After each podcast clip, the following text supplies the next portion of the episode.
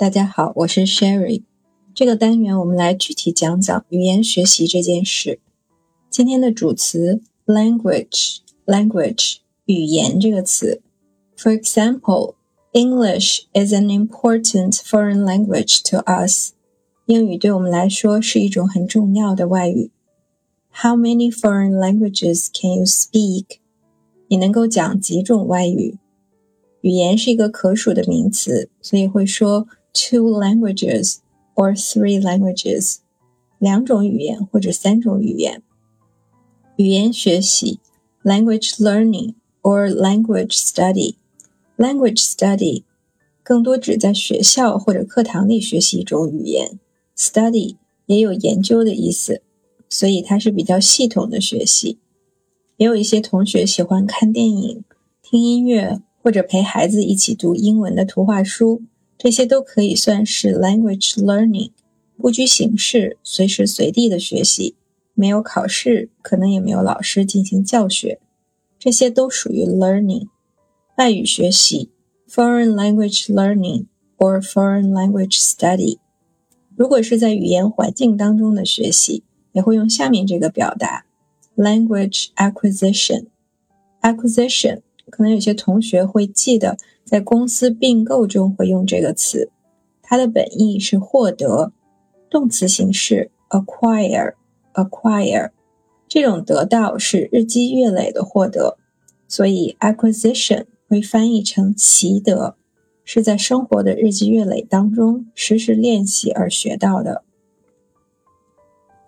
First language acquisition，母语习得。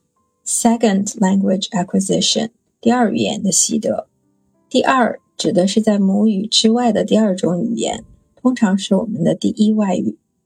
比方说，我们到一个英语国家去学习工作，在那儿学英语，就是 second language acquisition。大家都认为第二语言习得，或者是在语言环境当中学习，是一种很有利的学习条件。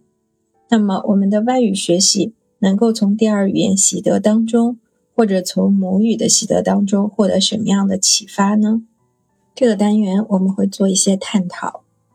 发音方面，我觉得还是要放开母语的救生圈，好像去学游泳的时候，不能一直抓着救生圈不放，不能过多的去想这个声音是不是有点奇怪，母语当中哪一个音跟它比较接近。也许我们需要做一些解放天性的练习，完全抛开母语的发音，尽量的去贴近和拥抱新的语言。可以的话，要大声的说出来，甚至喊出来，像李阳疯狂英语那样练习。语法方面，on grammar，我们知道，在任何一个语言当中，如果一个人没有上过学，他是不太知道语法的。但是他一样能把这个语言说得很好。我们不能只把语言当做抽象的规则或者概念，必须要用具体的例子去理解语法。比方说，你可以不知道 language 这个词是可数名词或者可数名词这样一个语法上的概念，但是你要知道 a language, two languages，在数量不同的时候，形式上会发生这样的变化。另外很重要的一点，在语言环境当中，目的语总是在被使用着的，所以我们在外语学习当中也要思考怎样更多的创造使用的场景。这就会涉及到一些除了语言本体以外的东西，For example, language skills，听说读写四种技能，listening, speaking, reading and writing。比方说。做不同技能的练习，我们就要想一想，听了之后或者读了之后，我们能做什么？我们能把理解到的信息交流给谁？或者在做说或者写的练习的时候，是不是可以有一个想象的对象？我是在对谁说？是在给谁写？所以，当我们看到书本上的句子，它不能停留在一个扁平的状态，要把它们立起来。应该像穿衣服那样把它们穿起来，让句子跟着我们一起行动，甚至成为我们思考和行动的一部分。我们的外语教学实际上也经历了这样一个从语言本体到更加关注语言的功能、更加关注学习者本身的一个过程。有一个比较新的教学方法，叫做交流式的语言教学 （communicative language teaching）。communication 交流的名词形式，communicative 交流的形容词形式。语言是用来交流的，这就要求我们更好的从交流的过程出发来思考学习和教学。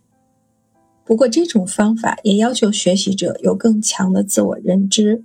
我要用这个语言来做什么？我需要表达的内容是什么？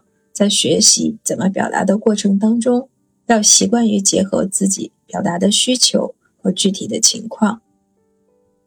大家有没有感觉到自己才是英语学习的中心？You are the center of your English learning。以上是今天的分享，欢迎大家跟我一起学会单词，收获思考。